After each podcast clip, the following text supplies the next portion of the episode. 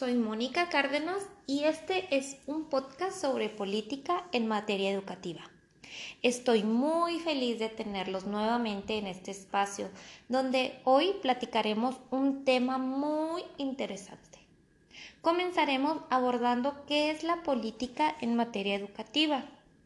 Uno de nuestros objetivos en este episodio es que las y los maestros, además de los alumnos, tengan un acercamiento en los proyectos y planes que han marcado el rumbo de la educación en México. Para ello, debemos saber que la política educativa son los lineamientos mediante el Estado regula y orienta el proceso educativo del país. Según el Programa Nacional de Desarrollo 2019-2024, el objetivo más importante del gobierno de la Cuarta Transformación es que en el año 2024 la población de México esté viviendo en un entorno de bienestar.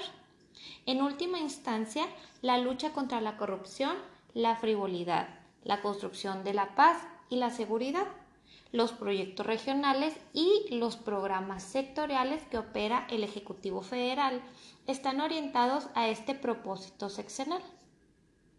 En el último año del presente sexenio, el país habrá llevado a cabo lo sustancial de su cuarta transformación histórica, tanto en el ámbito económico, social y político como en la ética para la convivencia, se habrá consumado la revolución de las conciencias y la aplicación de sus principios.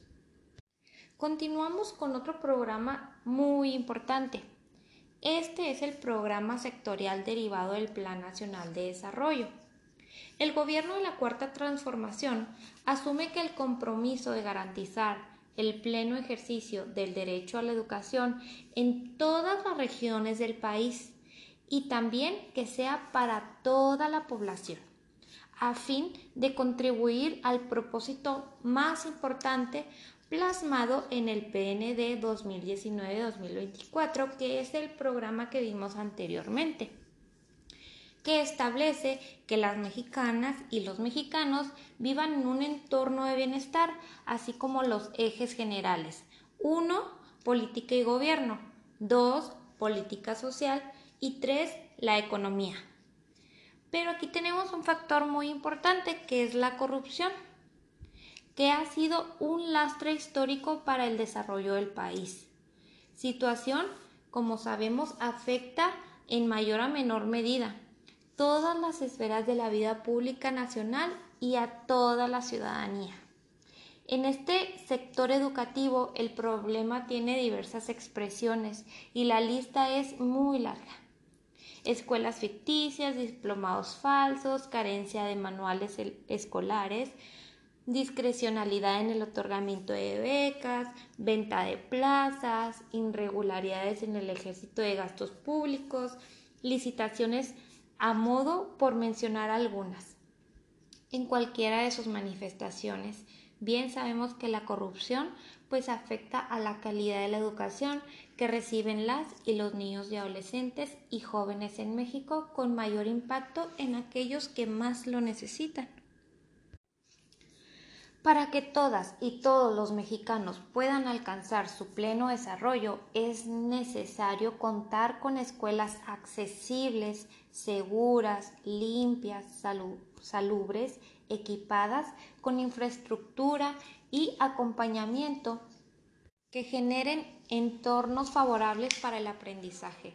No obstante, en el país existe un número importante de planteles educativos que no cuentan con los estándares mínimos para asegurar el aprendizaje.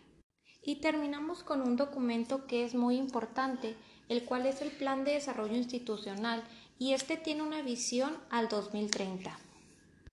Este parte de las transformaciones a realizar se encuentran, por un lado, en mayor interacción, complementariedad y colaboración entre las instituciones asociadas en el fortalecimiento de los esfuerzos internacionalizados en la vinculación efectiva con los sectores productivos, en la puesta en marcha de un modelo de responsabilidad social universitaria y en la transparencia y rendición de cuentas.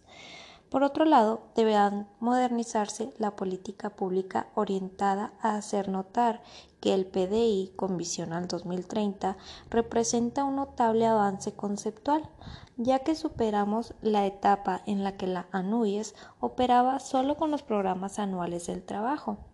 Con esto, a partir de este plan, la programación anual de actividades deberá ser guiada con un proceso de reflexión y análisis y además de una gestión del desarrollo de nuestra organización con una mirada a largo plazo. Aquí, adicionalmente, la formulación del PDI con visión al 2030 ha denotado un cambio relevante en el método de trabajo, ya que es un producto de la reflexión colectiva realizada en mesas de trabajo, en reuniones con representantes de las instituciones, con foros abiertos y un proceso de consulta en línea al que fueron convocadas más de 180 instituciones asociadas. Con esto damos por terminado el podcast del día de hoy. Nos vemos a la próxima. Muchísimas gracias.